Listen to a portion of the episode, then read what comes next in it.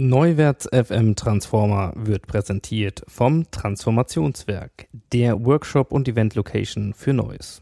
Informationen zu Räumen, Menschen und Methoden auf transformationswerk.de. Welcome to the playground. You think you've seen it all? Neuwärts FM. Ready for transformation?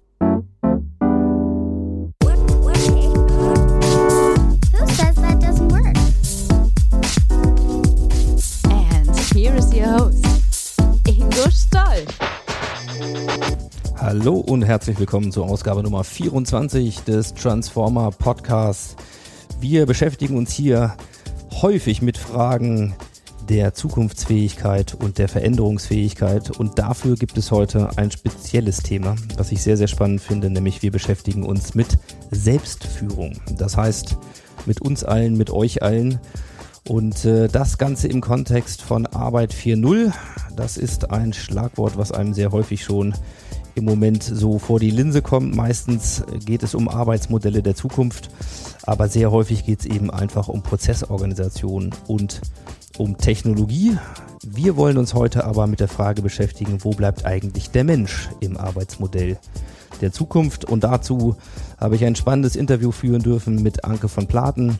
Sie hat dazu ein interessantes neues Buch veröffentlicht, nicht nur vom Titel her, nämlich Kino, Kiffen und die neue Zügellosigkeit. Ich wünsche euch viel Spaß und auf geht's mit Folge 24.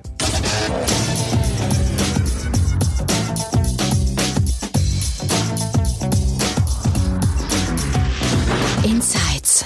Ja, herzlich willkommen. Wir sind heute bei Neuwärts FM Transformer wieder unterwegs und nutzen den Heimvorteil hier in der Region Hannover oder äh, ganz genauer gesagt in Gerden, was ja sogar mein Hometown ist. Also insofern zwei Sachen, die uns hier zusammengeführt sind und sind zu Gast bei Anke von Platen. Anke, herzlich willkommen. Ja, danke. Schön, dass wir bei dir sein dürfen. Und äh, wir haben ein super spannendes Thema heute, nämlich es geht um Selbstführung äh, und was das eigentlich mit Veränderungen und Veränderungsfähigkeiten zu tun hat. Das wollen wir heute ein bisschen hören und äh, wir werden dazu auch ein bisschen über dein neues Buch reden, was du just im ja auch im Selbstverlag Mhm. äh, veröffentlicht hast, nämlich Kino, Kiffen und die neue Zügellosigkeit. Ganz genau. Äh, das verspricht ein, ein spannendes Thema zu werden. Und ja, für diejenigen, die dich äh, noch nicht kennen, ähm, lass mich kurz ein paar Sachen zu deiner Vorstellung beitragen. Du bist äh, seit 2008 unterwegs und machst Vorträge und Seminare und Coachings äh, im ganzen Bereich ähm, Gesundheitsmanagement, Führung, Führungsentwicklung. Äh, also da ahnen wir schon, es geht viel auch um, um Leadership heute, ähm, aber aus einer ganz bestimmten Richtung heraus. Und äh, ja, du hast zwei ganz interessante Standbeine, finde ich, in deiner Vita. Nämlich einmal so das, das Businessmäßige, wenn man so will. Nämlich, äh, du hast durchaus auch Agenturblut äh, in deinen Adern und warst früher auch im Marketing und im Management über zehn Jahre lang bei HIP unter anderem für das Thema Babynahrung und äh, auch bei der Aufbau, beim Aufbau der Marke Smart in England äh, spannende Sachen. Das heißt, du kennst das Thema, du kennst auch Startup-Unternehmen äh, von innen. Du hast dich aber auch viel natürlich fachwissensmäßig mit Gesundheit beschäftigt. Äh, du hast Ökotrophologie studiert. Mhm. Bin schon ganz stolz, wenn ich das Wort hier im Podcast gerade rauskriege.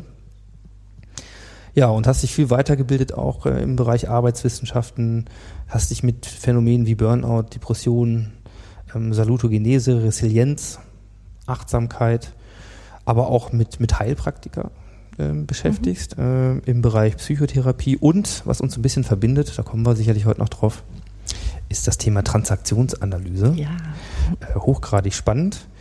Ja, und abschließend, äh, du läufst Marathon, Mhm. habe ich gelernt über dich, also 2005, äh, den ersten. Und du hast äh, die letzte Pecha Kutscher Night äh, gewonnen. Also ähm, dieses Vorstellungsformat 20 Slides in 20, äh, beziehungsweise jeweils mit 20 Sekunden. Genau. Äh, fand ich höchst spannend. Das ist als Video auch auf deiner Website ankevonplaten.de zu finden. Also das lohnt schon mal einen Blick. Ja, und du hast schon diverse Bücher veröffentlicht. Also wir sind zusammengekommen über das Stichwort Selbstführung. Und da wollen wir heute ein bisschen drüber reden. Ja, ich freue mich. Vielleicht äh, mal so als allererstes, was muss ich mir denn eigentlich unter Selbstführung vorstellen? Ja, das ist eine sehr gute Frage, die ich auch sehr oft äh, tatsächlich gestellt bekomme. Was ist das denn oder was verstehst du denn? Was verstehen Sie denn genau unter Selbstführung? Und wir alle ähm, ja, wissen, wie wir Projekte zu führen haben, wissen, wie wir ein äh, Unternehmen zu führen haben. Da haben wir klare Vorstellungen. Aber dann gibt es ja auch noch das Projekt Ich, was wir führen sollten und können. Sprich, ähm, ja, bei der Selbstführung geht es darum, wie steuern wir uns äh, mit all dem, was dazu gehört, durch unser Leben, so dass wir am Ende des Tages, am Ende einer Woche oder auch im ganz philosophischen Sinne, im tatsächlichen Sinne, am Ende unseres Lebens sagen können, Mensch, die Reise hat sich gelohnt. Ähm, und was zu uns selbst gehört, das ähm, stelle ich gerne dar in einem einzigartigen System, was ich mir die letzten Monate ähm, überlegt und ausgebaut habe, nämlich dem Kutschensystem. Das heißt, ähm, ich stelle uns selbst als ein Kutschensystem dar, was es uns dann übersichtlicher macht, einfach uns zu steuern. Und zu uns gehört nicht nur ein Körper, der unsere Karosserie darstellt, ähm, wie unser Auto, das wir durch unser Leben fahren, sondern zu uns gehört auch ähm, ja das Pferdegespann, was vor der Kutsche ist, was uns letztendlich bewegt, weil der Körper alleine kann uns ja nicht bewegen sondern ähm, letztendlich bewegen uns unsere Gedanken und Emotionen durch unser Leben. Das heißt, wir werden nur vom Sofa aufstehen, wenn wir Hunger haben oder wenn wir ja das besondere Bedürfnis haben, äh, jetzt mit einem Menschen zu sprechen oder oder oder.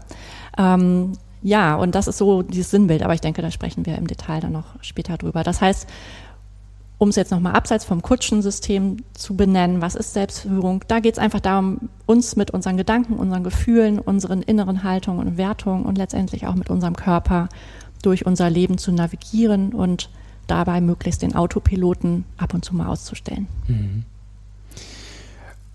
Also wir werden den Beweis antreten, auch wenn das ein Audioformat ist, dass wir dieses schöne Metaphernbild äh, der Kutsche mit dem Pferdegespann und den ja, den Analogien, die man ganz gut nachzeichnen kann, dass das auch audiomäßig funktioniert. Ansonsten schon mal der Hinweis, äh, es gibt Shownotes zu dieser Sendung, neuwärts.fm slash transformer slash 024, ist die Folge 24.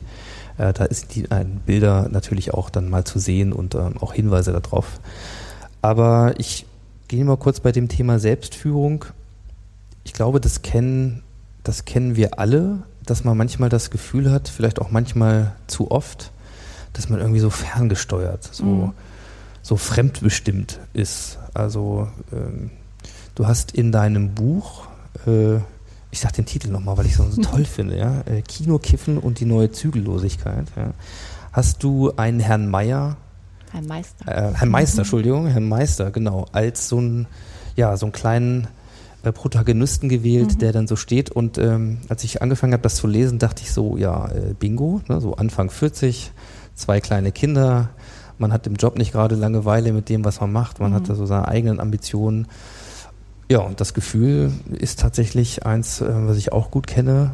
So, und die Frage ist ja, wann fängt man eigentlich an, da raus zu wollen? Also wann ist einem das eigentlich überhaupt klar, dass man fremdbestimmt ist? Ist das, Spannende das so einfach Frage. zu finden?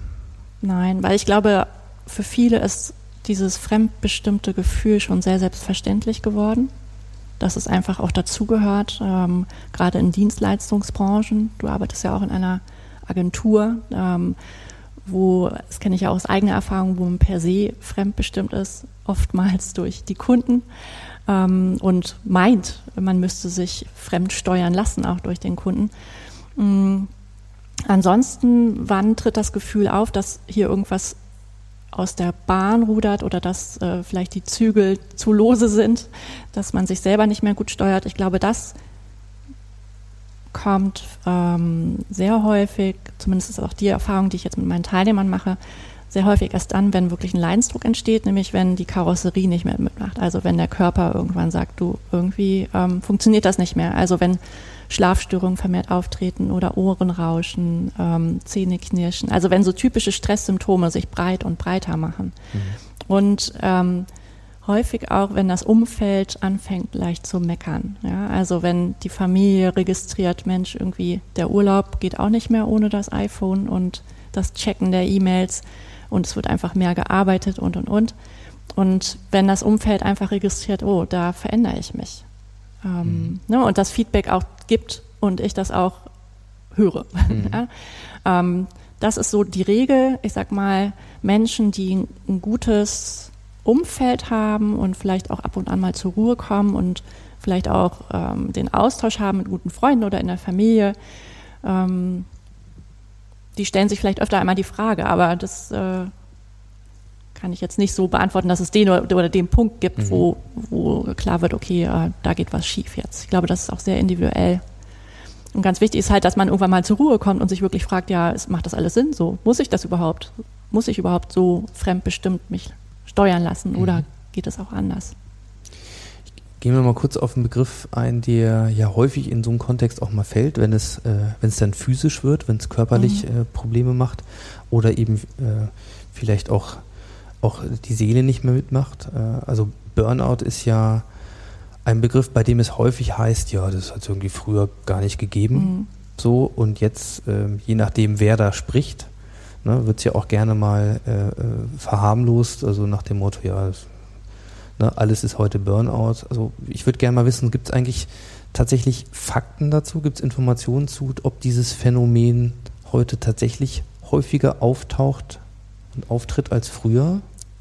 Oder hat man ja, es früher nur anders bisschen, wahrgenommen? ein bisschen ausholen. Ähm, Zunächst einmal äh, die, die Faktenlage zu Burnout. Also es gibt bis jetzt keine einheitliche wissenschaftliche Definition, was überhaupt ein Burnout ist. Das mhm. heißt, ähm, im ICD-10, das ist das äh, Klassifizierungssystem ähm, für Ärzte und Psychotherapeuten, ähm, ist diese, dieses Phänomen nicht beschrieben im Vergleich zu vielen anderen psychischen Erkrankungen wie einer Depression, einer Anpassungsstörung, einer Angststörung.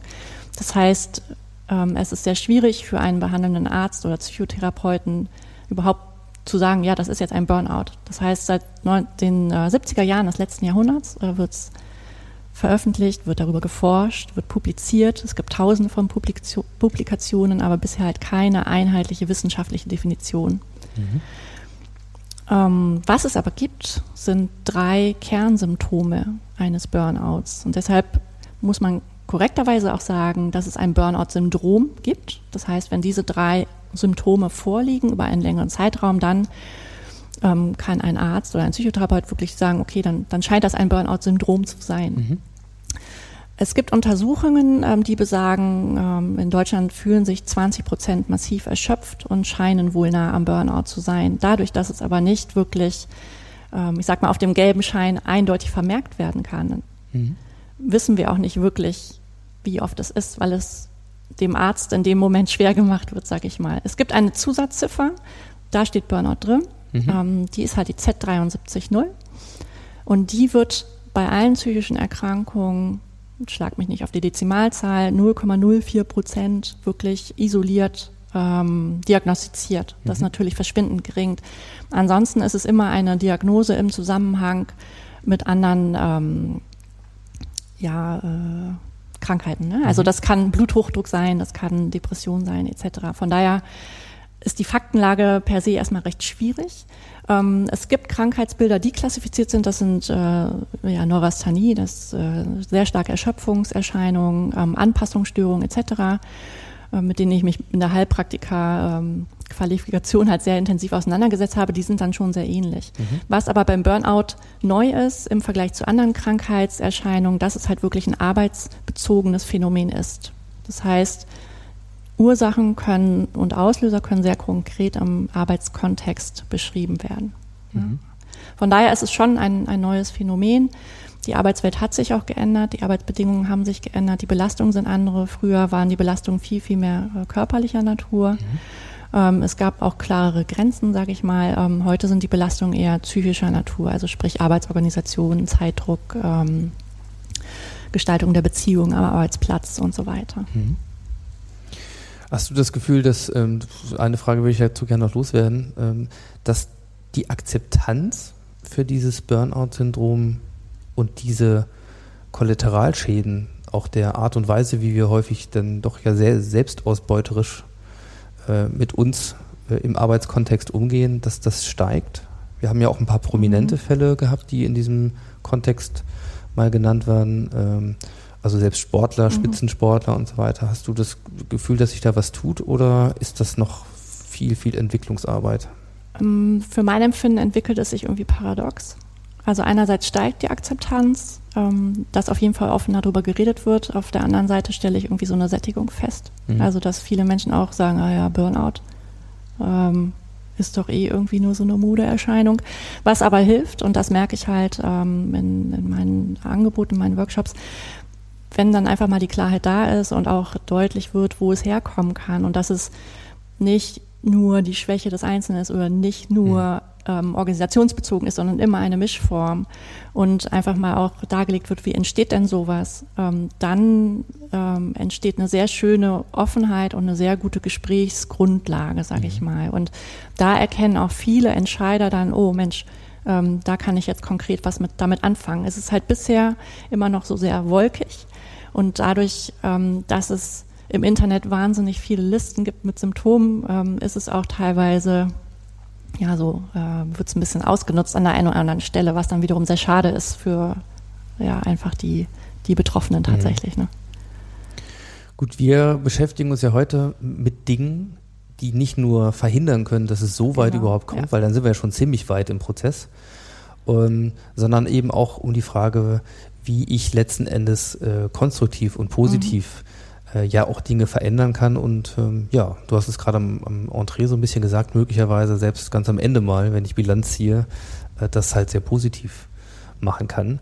Und äh, ja, die Zügellosigkeit, die du hier in deinem Titel hast, ist ja tatsächlich wörtlich zu nehmen. Also so ein bisschen, du spielst mit dem Begriff, äh, mit vielen anderen auch.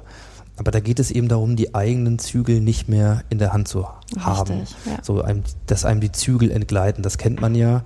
Und ähm, das ist etwas, ja, wo du auch sagst, das, das verleitet ja häufig auch dann, dann in Richtung Unproduktivität und ähm, wir haben alle im Arbeitskontext äh, tatsächlich relativ hohe Leistungsanforderungen, so und das baut natürlich Druck auf. Und ich würde jetzt mal den Versuch wagen, dein, dein Kutschen äh, Modell tatsächlich jetzt mal audiomäßig zu beschreiben, mal zu sagen, wie kann mir das denn helfen? damit äh, mir diese Zügel nicht entgleiten, sondern ich die fest in der Hand habe und es möglicherweise auch dahin geht, wo es hingehen soll. Ja, So, du hast äh, ein paar nette kleine Zeichnungen hier, hier drin. Also die sind auch von dir, oder? die sind von mir, ja. Hervorragend. Also nicht nur wortgewandt, sondern auch zeichnerisch versiert. Dann hast du schon fast zwei Dinge, die dich von mir unterscheiden. Also ist ja erstmal eine Sache, muss ich mal nochmal ähm, stellen. Wie bist du drauf gekommen? Es ist ja fast ein, das ist ja ein Oldschool-Modell. Ja? Also. Kutschenwagen und so. Pferde. Ja. Das ist ja schon doch noch eine ganz Das andere ist Zeit. total analog. Ja, ähm, wie bin ich drauf gekommen? Ich habe das Kutschmodell tatsächlich schon in meinem ersten Buch äh, erwähnt, Mhm. aber dort nur ja peripher, sag ich mal. Und ähm, Anfang des Jahres auch in Verbindung mit Transaktionsanalyse und vielen anderen Dingen, die irgendwie parallel in der Luft hingen, ähm, brauchte ich mal wieder eine neue Struktur einfach für meine Ansätze und habe überlegt, wie kriege ich das hin? Und dann habe ich mich an diese Kutsche erinnert und all das, was ich vorhabe und was ich eigentlich sagen möchte. Und ja, da fand ich dieses Modell einfach klasse und so greifbar. Also es hat sich äh, bei mir nochmal so ähm, wirklich ganz neu entfaltet. Und äh, ich hatte da ganz viel Spaß dran, einfach äh, ja, äh, also zu zeichnen und überhaupt damit rumzuspielen. Also die Kutsche ähm, kann man ja auch beliebig ausbauen, noch mit Kugeln, die äh, den Weg erschweren und Cowboys und was weiß ich. Cowboy. Cowboys. Indianerüberfall. Genau. Ja? Und Auf die Postkutsche. Schatzkisten. ja, und ähm, ja, so bin ich drauf gekommen. Also ich habe es einfach irgendwie ausprobiert. Ähm, erstmal für mich, dann äh, hält meine Familie immer her für Hausfrauentests, also für äh, die ersten Abstimmungen, ob das irgendwie Sinn macht. Und dann bin ich damit ähm, in meinen Workshop erstmal losgegangen und ähm, habe es einfach ausprobiert. Wie kommt das an? Ist das anschaulich? Macht das Sinn? Ähm, ja, und dann war das Feedback wirklich sehr, sehr gut. Und jeder kann halt mit dem Modell ganz schnell arbeiten. Also so bin ich einfach drauf gekommen und ja, dann war halt die Vorbereitung für den Pecha Kutscher Vortrag und dann brauchte ich einen knackigen Titel. Ich wollte nicht einfach über Selbstführung reden oder Achtsamkeit, sondern wollte schon durch den Titel ein bisschen Aufmerksamkeit haben. Und dann dachte ich, ja, über was rede ich? Ich rede immer über Kopfkino, ich rede über ähm, Kifferstudien, werden wir bestimmt auch noch drüber reden. Ja, auf jeden Fall. Das ist äh, ein Must hier. Und dann war es halt gerade so, dass irgendwie Shades of Grey äh, in die Kinos kam und äh, diese Lieder und das ganze Thema im Radio auf und ab ging, als ich Auto fuhr. Und dann dachte ich so, ach, irgendwie nutzen wir doch das mal und ja. nehmen das Thema Zügellosigkeit auf. Und dann war es halt soweit. Gut, also wir gehen mal ein bisschen rein und äh, also machen uns das mal äh, tatsächlich zu eigen. Es gibt also das Ziel, wo ich dann hin möchte, auf meiner Karosserie sozusagen, auf meiner Kutsche, also sprich mit Mhm. allem, was mein, meine körperlichen Fähigkeiten und Konstitution so hergeben. Ich selber als Kutscher, Mhm. sozusagen mit meiner inneren Haltung, mit, äh, mit Einstellungen, die ich habe. Äh, und du hast gesagt, so das Pferd oder das Pferdegespann, je nachdem, kann man erstmal so als, als Psyche Mhm. ähm, verorten. So. Und letzten Endes muss ich mit meinen Einstellungen und äh, meiner Haltung, meinem Körper und meiner Psyche äh, möglichst in die richtige Richtung und auch irgendwann an dem Ziel ankommen, was ich mir stecke. Äh, und das ist tatsächlich häufig schwieriger, als es sich anhört. Es hört sich total leicht und spielerisch an. Ähm, ich war jetzt gerade eben so, habe ich ein bisschen gezuckt, als du mit dem Ziel anfängst, weil das Ziel ist tatsächlich immer was recht Schwieriges. Ähm, das ist schnell gesagt, dass wir Ziele haben, aber ein gutes Ziel zu haben ist ja schwieriger als, als vieles äh, im Kutschensystem. Ja, und ähm, die Kunst besteht halt darin zu entdecken, okay, ähm, haben wir überhaupt einen Kutscher? Ja, also Mhm. haben wir jemanden in uns, haben wir einen Persönlichkeitsanteil in uns oder so eine innere Instanz, eine Achtsamkeit dafür, dass, dass da ein Kutscher ist, der das System lenkt.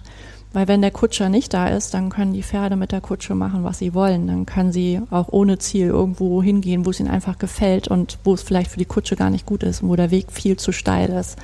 Oder sie können sich endlos im Kreis drehen, Mhm. was auch nicht zielführend ist. Aber solange kein Kutscher da ist, so gibt es auch kein Ziel. Und die Kernfrage von dem System ist einfach, wer hat gerade bei mir eigentlich die Zügel in der Hand? Ja, Mhm. bin ich das noch? Also steuere ich mich?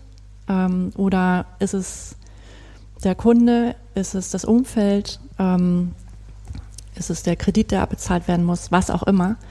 Oder ähm, bin ich überhaupt auf meiner Kutsche gar nicht mehr vorhanden, sondern hänge irgendwo im Opfer- und Jammertal rum und gebe so alles aus der Hand und sage, ja, ich bin komplett abhängig oder ich mache mich komplett abhängig von meinem Umfeld. Mhm. Ja, also Was, was sind denn so aus deiner Erfahrung, so, so, so beispielhaft, was, was sind so die Faktoren, die, die häufig dazu führen, dass ich eben nicht derjenige bin, der eigentlich entscheidet, wo es mit mir hingeht? Hm. Also, was macht uns das Leben so schwer dabei? Hm.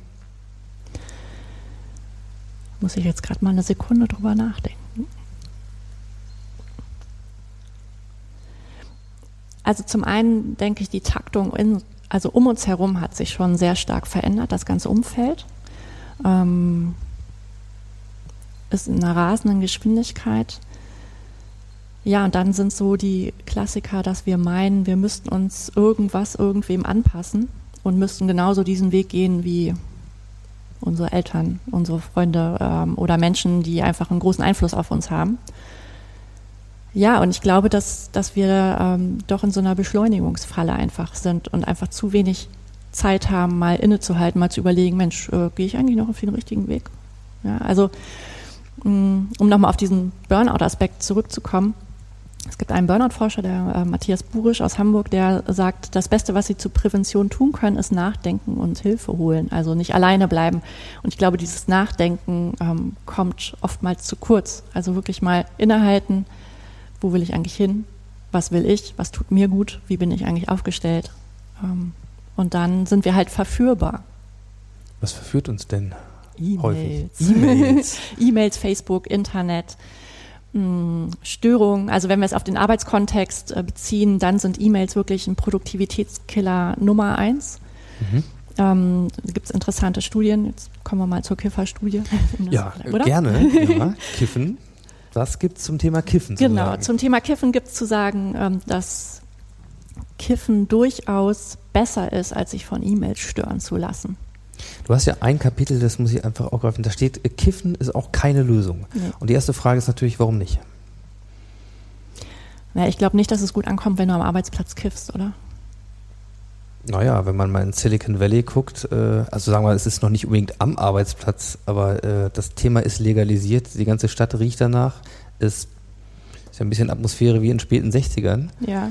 Äh, es kommen viele kreative Lösungen aus dem Silicon Valley. Vielleicht hilft ja. Ich ähm, könnte es jetzt schlecht beurteilen. Ja, vermutlich macht wie immer die Dosis das Gift. Also ich muss ja sagen, äh, kleine Story am Rande, ich kenne mich mit Kiffen überhaupt nicht aus.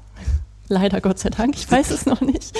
Ähm, aber ich kenne mich halt mit E-Mails aus, mit Störungen. Ne? Mhm. Und ähm, deshalb schreibe ich auch drüber, weil es halt diese eine Studie gibt äh, von äh, zwei Vergleichsgruppen, die halt beide einen IQ-Test durchführen sollten. Eine Gruppe wurde äh, immer gestört durch E-Mails, also die mussten quasi registrieren, dass sie E-Mail-Eingang immer haben.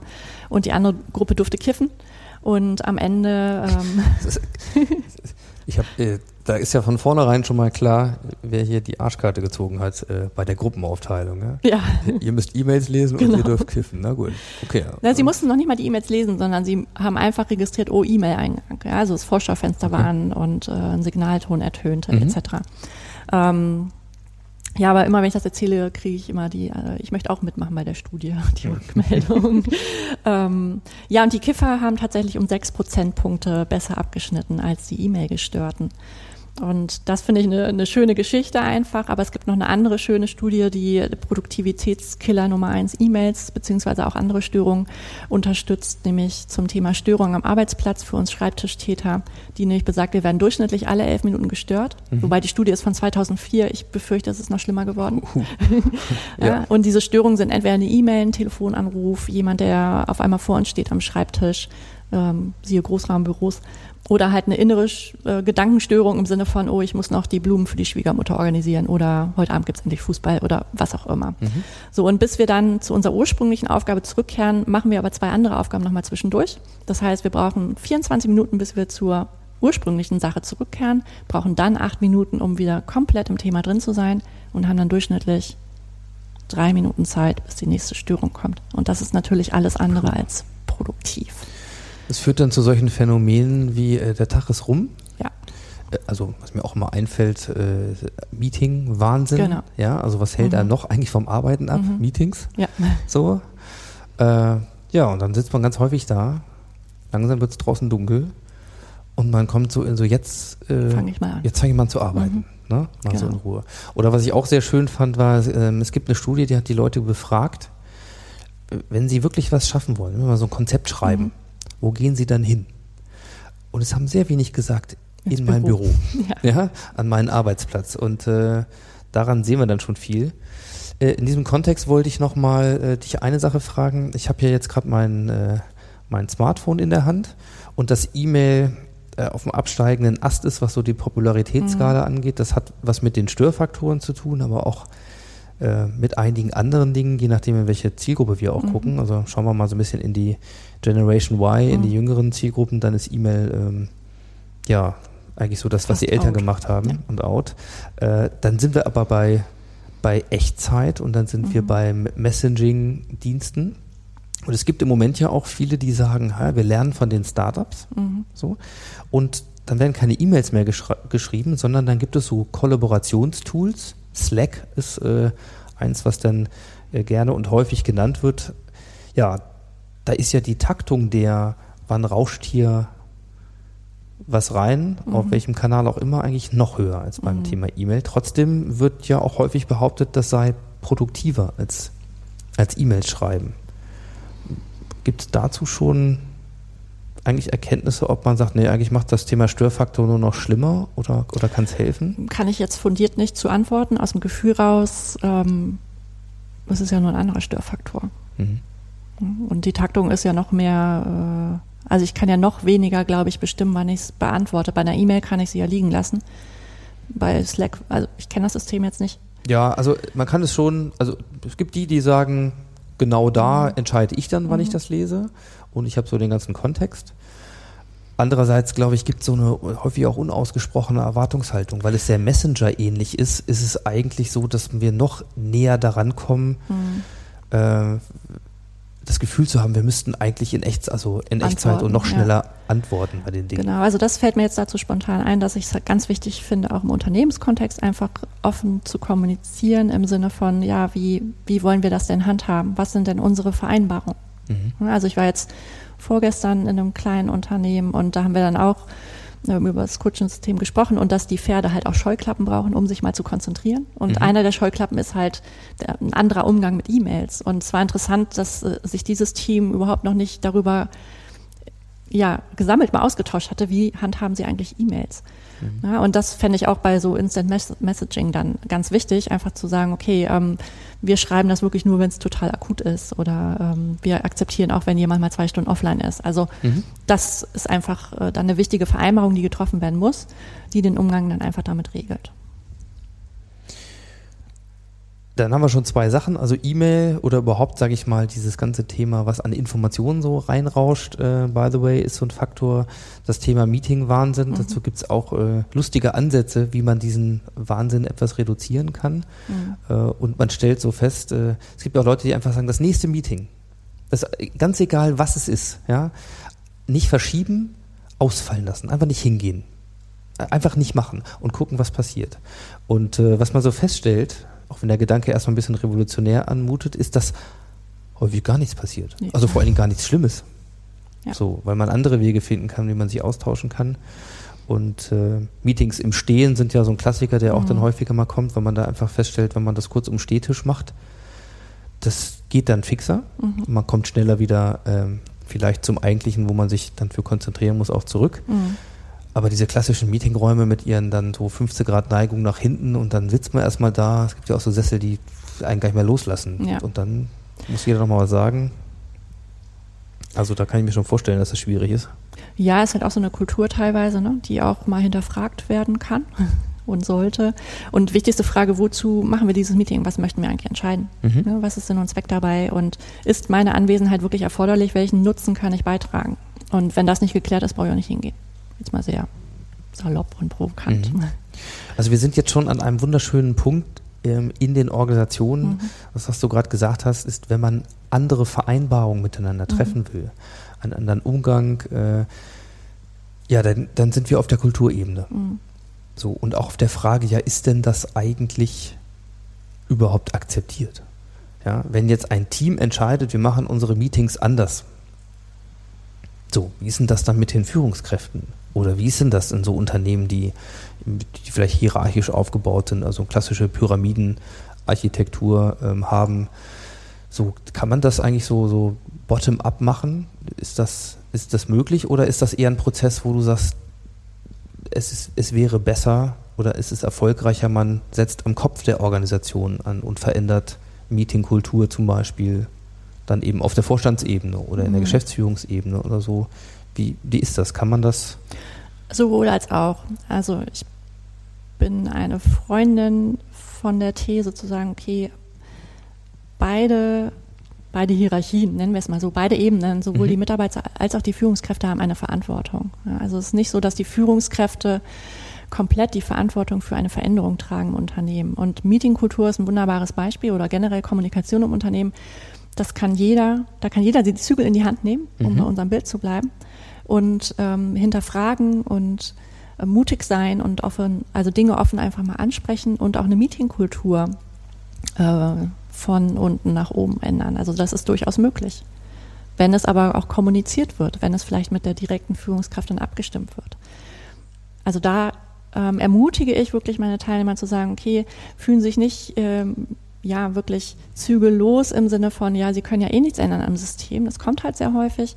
Das verstehe ich auch, dieses Gefühl. Nur wenn wir uns wirklich bewusst machen, okay, lieber Mitarbeiter A und B und Schmidt und Müller, du bist auch Teil dieses Systems. Auch du kannst etwas ändern, wenn du aktiv deine Rolle hinterfragst, wenn du aktiv hinterfragst, muss ich an dem Termin dabei sein, ähm, wenn du aktiv hinterfragst, muss das sein, so viele E-Mails, auch dann kannst du etwas ändern. Und ich finde, das ist, ähm, das ist eine gute Möglichkeit, eine Organisation von beiden Richtungen zu verändern. Aber es muss natürlich letztendlich auch legitimisiert, legitimisiert, oh, legitimisiert sein, habe ich jetzt, ja, von oben. Ne? Mhm. Also das ähm, alles andere würde es dann torpedieren. Aber ich, äh, die Verantwortung liegt auf allen. Ja, weil jeder ist Teil dieses Systems. Ähm, Was sind so deine Erfahrungen, wenn du genau den Leuten dann auch so reinsprichst und sagst, nee, nee, das ist jetzt nicht hier meine Führungskraft und meine Organisation muss für mich, sondern äh, ich selbst habe die Verantwortung. Das ist ja was, was ganz häufig auch in, in, in Führungsphilosophie-Fragen, Führungskulturfragen ist. Die einen jammern und sagen, boah, die anderen müssten eigentlich selbst verantwortlicher handeln. So, Ja. aber äh, ne, wer, wer enge Sachen, also wer enge Zäune setzt, der äh, hat, bekommt Schafe. Ja. Ne? So, das ist ja auch der, der schöne Spruch. Ja. Ähm, also regiert da häufig noch dann eher die Skepsis oder, oder sagen die Leute, ja, okay, dann mache ich mich mal mutig. Ja, also am Anfang sicherlich Widerstand. Ne? Ist auch eine Mentalitätsfrage. Es gibt die, die sagen, oh, das ist, das ist gut, klar, danke, dass Sie mich dran erinnert haben.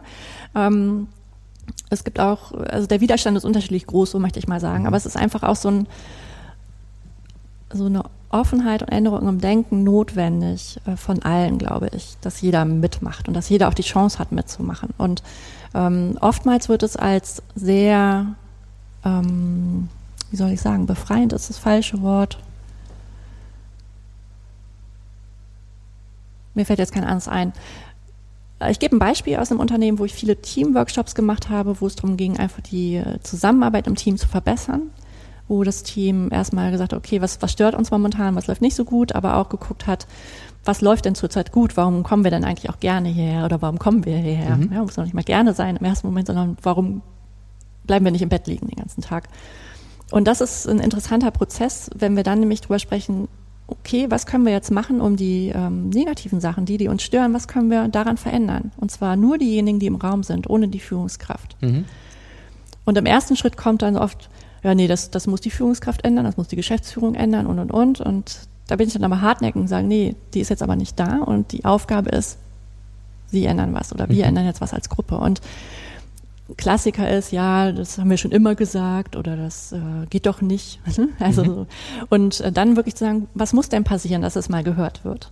Ja, und es nochmal konkret zu formulieren, immer wieder dran zu bleiben. Die Führungskraft kommt dann mal am Ende dazu und ist dann ganz überrascht, ja, was, sprecht doch miteinander, sprecht mit uns, überhaupt kein Thema.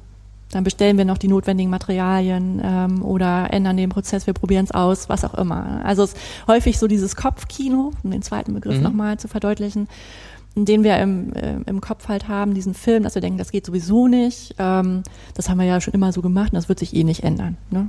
Wir hatten schon zig Workshops, warum soll sich jetzt was ändern? Ja, und wirklich da mal zu, verge- sich verge zu ge- vergegenwärtigen, okay, nee, wir können etwas tun und wir haben alle dieses Problem und wenn wir das gemeinsam jetzt angehen und ansprechen, dann ist es doch viel besser. Dann sind wir doch viel stärker. Ja, und sie fühlen sich nicht mehr so machtlos tatsächlich. Ja. Und das ist ähm, immer ein sehr schönes Ergebnis dann.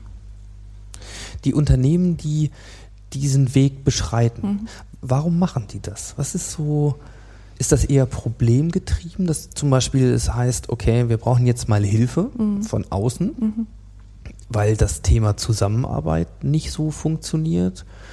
Äh, oder ist das ähm, erkenntnisgetrieben, wo man sagt, okay, vielleicht hat man im Führungskreis äh, so eine ja, so eine Selbstreflexion, so eine, eine, einen Gruppenweg beschritten und sagt, okay, jetzt wollen wir das gerne teilen und wollen äh, diese Dinge in der Organisation weiter verankern, also eher sagen wir mal, konstruktiv formuliert. Also äh, kommt das eher aus, aus, aus Problemlagen heraus und man geht den Weg oder stellst du auch fest, dass viele eher aus Überzeugung vielleicht versuchen, diesen Weg zu gehen? ähm, immer mehr gehen aus Überzeugung, beziehungsweise weil sie erkennen, ähm, es macht total Sinn. Also Beispiel, ähm, in einem Unternehmen bin ich aktiv in, in einer Reihe einer Teamleiterqualifizierung, ähm, wo es verschiedene Module gibt zu Konfliktmanagement, Mhm. zu ähm, was ist das überhaupt Führungsrolle, ne? was ist überhaupt Führung, wie kommuniziere ich als Führungskraft. Und der zuständige Personalentwickler dort hat einfach festgestellt, in den ganzen Modulen kam immer wieder die Frage, ja, was ist eigentlich mit mir? Also wie motiviere ich mich eigentlich? Und wie bleibe ich bei dem ganzen Druck, den ich habe, mit einer großen Führungsspanne, wie bleibe ich da überhaupt zufrieden und selber motiviert, sodass ich die Motivation auch weitergeben kann? Und da wurde es dann angedockt, das Thema Selbstführung für Führungskräfte. Ja, weil einfach bekannt wird, gut, wenn ich mit mir selber klarkomme, wenn ich für mich weiß, ähm, wie ist mein Coaching-System aufgebaut, ähm, was brauche ich, damit es mir gut geht, ähm, was sind meine inneren Werte, warum bin ich gerne bei dem Unternehmen, warum bin ich auch für diese Veränderung im Unternehmen, dann kann ich das auch meinen Mitarbeitern einfach viel, viel klarer machen. Mhm.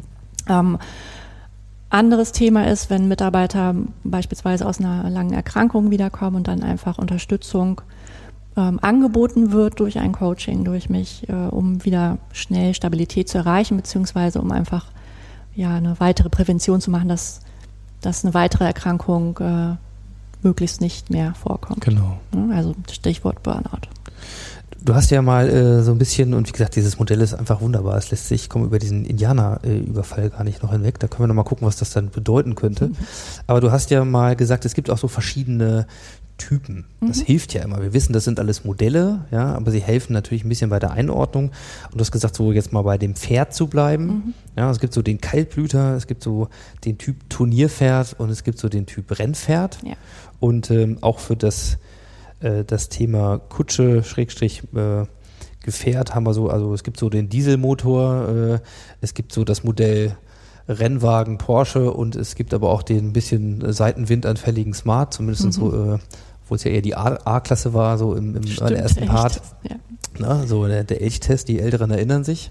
So, auch da vielleicht in Kürze so, was, was, was unterscheidet ein Kaltblüter von einem Turnierpferd? Wir haben, wir haben ein Bild im Kopf, glaube ich. Ja, in Kaltblüter haben wir diese zotteligen, dicken Pferde gleich vor Augen, ne? die Ja. so nichts aus der Bahn wirft. Und das ist auch tatsächlich gemeint. Also es gibt Menschen, kann sich ja der Hörer, können Sie sich als Hörer, ähm, ihr euch als Hörer gerade mal umgucken in eurem Freundes- und Familien-, Bekanntenkreis, Kollegenkreis. Es gibt so Menschen, die sind überhaupt nicht aus der Haut zu kriegen. Also bis die wirklich unter Stress geraten, wirklich mal an die Decke gehen, da muss schon richtig was passieren. Und das sind Menschen, die haben wahrlich eine dicke Haut, sowohl körperlich, also sie sind einfach sehr, sehr stabil gebaut, ähm, als auch eine sehr dicke Haut im, im Nervenkostüm. Ja, und die sind einfach wunderbar ausgestattet für die heutige Zeit, wo alles so schnelllebig ähm, ist. So, und äh, die haben einfach so ihr Zugpferd. Das Zugpferd steht für unsere inneren Werte.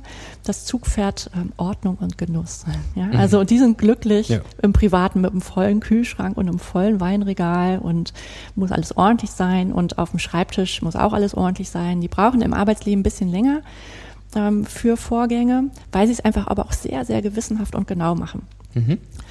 Und das Turnierpferd, äh, das geht nicht auf seine Reise, um einfach eine schöne Reise zu haben, wie vielleicht der Kaltblüter ähm, und der Diesel, sondern das Turnierpferd geht mit seinem ähm, Porsche auf die Straße, um zu gewinnen. Ja. Also da wird nicht einfach mal so gejoggt, weil irgendwie es Spaß macht oder weil der abnehmen möchte, sondern weil er irgendwie gewinnen möchte. Das heißt, der hat auch eher in seinem Kutschensystem die Peitsche in der Hand und sagt schneller, höher, weiter, perfekter. Also ich muss es perfekt machen, das ist so ein typischer Peitschenhieb, der sich dieser Kutschentypus immer gerne gibt, sage ich mal. Ja. Und ähm, vielleicht auch noch mal zu deiner Frage vor, weiß ich nicht wie viele Minuten, ähm, was verführt uns so oder warum werden wir so fremdgesteuert? Ich glaube, wir tendieren alle dazu zu meinen, wir müssten so sehr peitschenmäßig unterwegs sein. Und Deutschland ist nun mal auch eine Leistungsgesellschaft. Das heißt, ja, es wird eher so danach gestrebt und die ähm, Unternehmen suchen auch eher nach den Menschen, zumindest wird das immer so den Stellenanzeigen deutlich, die halt sehr, sehr leistungsorientiert sind. Ja, ich glaube, das, äh, das, das kennen wir gut. Und diesen Typus äh, Second is First Loser, also ich meine, es gibt ja dann, Mhm. Ich, also ich habe mir das Gefühl, es war in den 80ern noch schlimmer, ja, so, äh, auch natürlich materialistisch Mhm. getrieben.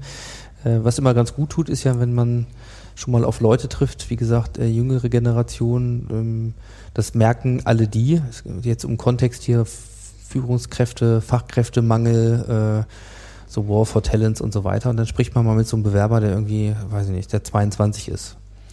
Und so diese normalen Anreizsysteme, die man bis dahin hatte, dann so, pff, ja, irgendwie gar nicht mehr auf Interesse Ja. stoßen. Dann geht es plötzlich um Sinnhaftigkeit. Mhm. Ja, okay, ich mache einen Job, ich, den mache ich dann auch gut, so, äh, aber ja, nee, jetzt hier, das, darüber definiere ich mich alleine. Ähm, bin gespannt, wie das in so ein paar Jahren aussieht und was aus dieser Generation wird, aber das ist ja erstmal das Stereotyp, was man dann, dann häufiger ja auch hört. Also zumindest haben wir ein, Wertesystem, was du ja auch verorten kannst in deinem Modell. Also wo, wo sind dann die, die Zugpferde, ja, äh, die, die Werte? Ähm, da ändert sich schon ein bisschen was. Ähm, manchmal sogar äh, auch sehr drastisch, wenn man dann so zwei Leute aus ganz unterschiedlichen Generationen, die eben dieses innere Skript, Mhm. diese äh, ja, diesen, un, diese unterschiedlichen Art von, von Zugpferden haben, Mhm. dann merkt man, dass es da ja auch einfach enorme Verständnisprobleme häufig gibt. So, dass man gar nicht versteht, warum der das nicht so macht, wie man das machen würde. Oder warum der jetzt plötzlich sagt, nee, es ist völlig selbstverständlich, dass ich hier äh, ein halbes Jahr Elternzeit mache oder Ja. so Umgang mit Sabbatical. Ja, also auch das ist ein Begriff, den ich, also meine ich zumindest in meiner Wahrnehmung, äh, deutlich häufiger höre dieser Tage als vielleicht noch, weiß nicht, vor fünf oder zehn Jahren. Da war das so ein, so ein völliges Exotenphänomen. Ja, ja, das stimmt schon. Ja, ich glaube, da ändern sich auch die Vereinbarungen. Ne? Ähm, ist ja ein Modell, was wir beide aus der Transaktionsanalyse jetzt auch kennen. Ähm, also die Vertragsarbeit. Also ich glaube, früher waren die Verträge, so wie ich sie noch kannte, waren sehr linear. Ne? Also Mhm. man hat einen Job zu tun, kriegt dafür sein Gehalt und gut. Und glaube, diese Vereinbarungen, die ändern sich. Ne? Also wo ist überhaupt mein Arbeitsplatz? Ja, Ne? Also ähm, gehe ich zum Arbeiten überhaupt ins Büro oder ähm, ja, mit wem arbeite ich zusammen, an wem berichte ich überhaupt? Das ist alles sehr viel flüssiger mittlerweile geworden und dieser psychologische Aspekt, so ein psychologischer Vertrag, der wird immer wichtiger. Mhm. Ne? Ich habe es ja prognostiziert, so ein bisschen in unserem kleinen Vorgespräch. Ne? Man guckt dann auf die Uhr und äh, wundert Oh ja. sich. Ja. Ähm, also ich versuche das mal so ein bisschen f- vielleicht so, so einzurahmen, weil Mhm. Selbstführung ist tatsächlich ein, ein komplexer, aber ich glaube, äh, das können wir alle unterschreiben, ein wahnsinnig wichtiger äh, Prozess, hat ganz viel äh, wirklich mit sich selbst zu tun. Und es geht nicht nur um Selbstmanagement, also es geht nicht nur um das Organisieren der Dinge, es geht wirklich um das Führen. Man braucht Zeit, um für sich auch erstmal die richtigen Fragen zu stellen, äh, geschweige denn sie zu beantworten. Äh, und es macht uns mal wieder bewusst, äh, dass wir auch aus dem Hamsterrad mal aussteigen müssen zwischendurch, Unbedingt. sonst kommen wir da nicht hin, mal raus müssen und uns mit uns beschäftigen, was uns dann in die Lage versetzt, wenn es uns besser geht, natürlich auch unserer Umgebung viel Mhm. besser zu tun, auch den Leuten, die wir führen. Also wenn ihr das jetzt hört als Führungskräfte und ihr habt Leute im Team, in den Projekten oder auch in eurer Organisation, dann kennt ihr das selber. Ja? Wenn ihr entspannter seid, dann ist meistens die Atmosphäre im Team auch eine ganz andere. Und da wollen wir irgendwo hin, da wollen wir klar werden. So, ähm, wir haben gelernt, Zeitfresser sind Dinge, die man abschalten muss und überhaupt Störeffekte. Man muss die Verantwortung dafür übernehmen, auf sich selbst aufzupassen. Das ist erstmal die eigene Verantwortung, nicht die von irgendwem anders. Ja, auch nicht vom Unternehmen. Ja, das auch nicht vom Unternehmen. Zu, zwischen zu Ja. Die müssen das tun, sondern äh, da steht man selbst dabei. Insofern müssen wir vielleicht alle an vielen Stellen auch wieder lernen, tatsächlich mehr Verantwortung für uns selbst zu übernehmen und dann für die Dinge, die wir tun oder die, die wir dann eben nicht mehr tun. Ja. Ganz bewusst. Ähm, wir haben auch gelernt, dass Kiffen nicht die Antwort äh, und die Lösung ist. Wobei ich mich bei dem äh, äh, Experiment, was du beschrieben hast, nochmal gefragt habe, was bei den Vergleichsgruppen gewesen wäre, wenn du eine Gruppe gehabt hättest, die kiffen durfte und keine E-Mail, also Und E-Mails. und E-Mails ja, äh, hatte. Vielleicht äh, machen wir noch mal eine eigene Studie. Vielleicht kommen wir da irgendwann nochmal hin, äh, who knows. Und ähm, ja, ich glaube, das Modell äh, hilft sehr gut. Dein Buch ist auch eins, was man, was man gut und flüssig lesen kann, sich mit den Fragen dann wirklich zu beschäftigen und seine eigenen Antworten darauf zu finden. Das ist das, was mehr Zeit Mhm. braucht. Äh, aber ich glaube, es lohnt sich. Und zum Abschluss wüsste ich von dir gerne nochmal so eine Einschätzung. Wo geht's denn so hin eigentlich mit uns, Mit in uns. unserer Arbeitswelt? So, also glaubst du, dass diese Erkenntnisse über die Bedeutung von, von Selbstmanagement, von, von Selbstführung, von mehr Selbstbestimmtheit, dass andere Vereinbarungen, Hm. andere Verträge, die wir miteinander machen, ähm, plus dieses Thema Future of Work. Es gibt ja Mhm. auch ähm, viel, manche sprechen auch schon von Arbeit 4.0, ja, so äh, andere Arten miteinander zu arbeiten. Glaubst du, dass sich das in, in eine gute Richtung entwickelt und dass wir, keine Ahnung, greifen wir mal in die Tüte, von fünf Jahre von heute, ja, sagen so, jetzt gucke ich mir mal so einen, so einen typischen deutschen Mittelstand an, wie wird da gearbeitet, wie wird da miteinander um, umgegangen, wie sind so die Krankenstände, die zufriedenheitsgefühlten Werte, die subjektiven, dass wir einen Schritt nach vorne gekommen sind? Ganz ehrlich, mein Gefühl sagt nein. Leider. Aber es muss manchmal auch erst ein bisschen was zusammenbrechen, damit es wieder besser und neu anfangen kann. Also ich glaube, und ich glaube, was ich momentan wahrnehme bei, bei Kunden und einfach alten Kunden oder meinen, meinen Kontakten, so möchte ich mal sagen, und Teilnehmern, momentan wird viel Prozessoptimierung betrieben, mhm. auch im Sinne von äh, digitaler Arbeit etc., ähm, sodass eigentlich die Zügel zum Teil extrem aus der Hand genommen werden. Ja, also Fremdbestimmung ähm, wird zum Teil noch, noch höher sein. Ähm, mhm. Versicherungsbranche ist da eine Branche, die weit voran ist. Und ja, wenn wir über, über Ziele sprechen, wo geht's hin, dann ähm, wird momentan ziemlich viel aufs Gaspedal äh, getreten, also ziemlich viel auch mit der Peitsche gearbeitet, um nochmal beim Kutschenmodell zu bleiben. Und ich glaube, es wird so ein bisschen aus dem Auge verloren, dass wir für ein erfolgreiches Unternehmen, für ein erfolgreiches Miteinander ähm, ja eine Zufriedenheit benötigen und ein Miteinander benötigen, gute Beziehungen benötigen, also sprich einfach eine, eine Kommunikation auch. Also digitale Kommunikation kann die echte Kommunikation nicht ersetzen. Und ich habe neulich eine interessante Studie gelesen ähm, von äh, ja, der Auswirkung von dieser ganzen Digitalisierung. Und da wurde ein Berater zu einem Callcenter äh, gerufen und sollte äh, die Krankenstände halt reduzieren. Und er hat sich halt die Prozesse angeschaut und hat halt gesehen, okay, die Callcenter-Agents dürfen immer nur alleine Pause machen, um halt möglichst die, ähm, die Quoten gut zu halten. Und das hat er halt ähm, optimiert im Sinne von, okay, lass die gemeinsam Pausen machen, damit mhm. die sich einfach mal austauschen können. Ähm, und das hat einen enormen Wandel gegeben, also eine enorme Verbesserung. Mhm. Ja, und ich glaube, das ist nochmal vielleicht zum Abschluss einfach ein gutes Beispiel, dass, dass wir nicht alles ersetzen können und schon gar nicht das, das soziale Miteinander am Arbeitsplatz. Das ist ein ganz, ganz wichtiger Puffer einfach für die heutige Arbeitswelt, für die heutigen Arbeitsbelastungen. Und ähm, zum Thema Selbstführung, ich glaube, da ist jeder Einzelne auch wirklich gefordert, auch mal aktiv Grenzen zu setzen, Grenzen zu kommunizieren, mutig zu sein, sich selber zu überlegen, wie lange kann ich denn so arbeiten, wenn es wirklich hoch hergeht, wenn die Fremdbestimmung da ist, wenn das Hamsterrad da ist und da auch ehrlich zu sich selber zu sein, weil es nützt nicht, seine Ziele zu erreichen, ja, also im Marathonbild zu bleiben, im Marathonziel zu sein und aber danach zusammenzubrechen. Also das mhm. ist auch nicht ähm, gut. Ja, und ich glaube, die wichtigste Frage einfach für uns alle persönlich oder auch im unternehmerischen Kontext, wenn wir Führungstätigkeiten haben oder selber auch Geschäftsführer sind, zu fragen, was ist denn eigentlich für mich Erfolg? Ja, persönlich und geschäftlich. Und da finde ich einfach die allgemeine Erfolgsdefinition super. Erfolg ist Art und Grad der Zielerreichung. Ja, also wie möchte ich geschäftlich und persönlich durch mein Leben reisen? Möchte ich mhm. meine Reise auch genießen oder möchte ich einfach nur durchhetzen?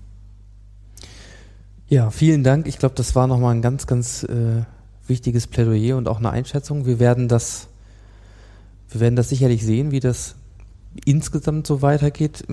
Ich bin ja Optimist, äh, wie du auch weißt, will sagen, für die, die das jetzt schon verstanden haben oder sich ja. jetzt vielleicht auch äh, hier berufen fühlen zu sagen, okay, das, das, da mache ich mir mal konkreter Gedanken, ist es ja auch eine Riesenchance, mhm. wenn es noch nicht äh, der Konsens ist, dann, dann haben wir eine Möglichkeit, hier letzten Endes auch Wettbewerbsvorteile zu gewinnen, aber auf vielleicht eine ganz andere, sehr nachhaltige Art. Mhm, unbedingt, ja. Und ähm, ja, wer mehr von dir ähm, wissen möchte, wer der von dir lesen möchte, ähm, wo würdest du die Leute jetzt hinschicken? Wo, wo finde ich Informationen zu Anke von Platen? Auf meiner Website www.ankevonplaten.de und so ein bisschen hier und da äh, zwischen den Zeilen gerne auch auf Facebook slash Gesundheit neu denken. Ja, und ansonsten bei Fragen gerne einfach anrufen, E-Mail schreiben. Persönliche Kommunikation ist immer gut. Sehr gut. Wunderbar. Dann schließe ich mit einem ganz, ganz herzlichen Dankeschön an dich, äh, Anke, ja, dass du die Zeit dir. genommen hast. Wie gesagt, dass wir hier in deinem Haus zu Gast sind. Und ähm, es gibt so ein schönes Zitat, das findet sich auf deiner Website mhm. äh, von George Bernard Shaw, der sagt, Life isn't about finding yourself, Life is about creating yourself. Also sprich, das ist unsere eigene Verantwortung, das ist auch unsere Chance. Insofern äh, an euch da draußen alle vielen Dank fürs Zuhören Und äh, auf der Website gibt's auch ein tolles Aktionsangebot, ja. Lust auf Kiffen, Fragezeichen. Also insofern, äh, Ja, da steht zwar nicht, was es genau ist, aber äh, oh, das können wir uns jetzt ja denken. ich bastel da mal eine Tüte. Also äh, Genau. probiert das aus. Äh, wir können es nur empfehlen und lasst euch drauf ein. Und ansonsten achtet ein bisschen auf euch Ja, und Äh. nehmt die Zügel in die Hand. und nehmt die Zügel in die Hand. Wunderbar. Also, vielen Dank fürs Zuhören. Vielen Dank fürs Dabeisein. Tschüss.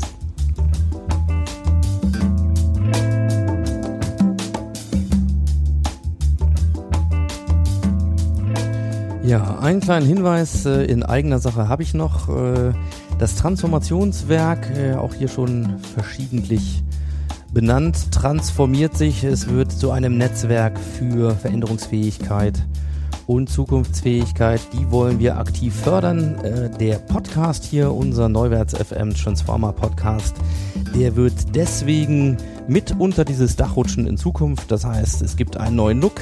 Es gibt mit Sicherheit auch einen neuen Ort, wo ihr ihn finden werdet. Und äh, am Titel wird sich auch ein bisschen was machen lassen, aber auf jeden Fall behalten wir unseren konstanten Themenfokus. Wir werden auch hier weiterhin mit Köpfen reden, die als Transformer in ihrer Branche, in der Art, wie sie arbeiten oder in ihrer Vision neue Wege beschreiten. Also da könnt ihr euch drauf verlassen. Und wer Anke von Platen dann demnächst mal live erleben will, dem sei hier nochmal gesagt, unter dem Transformationswerk bauen wir auch ein Workshop-Programm. Das läuft unter dem Stichwort Academy und dort werdet ihr demnächst auch die Chance haben, mit Anke von Platen direkt zu arbeiten. Wer das mag, ich lege euch das sehr ans Herz und sage ciao, ciao. Bis demnächst hier beim Transformer Podcast. Macht's gut.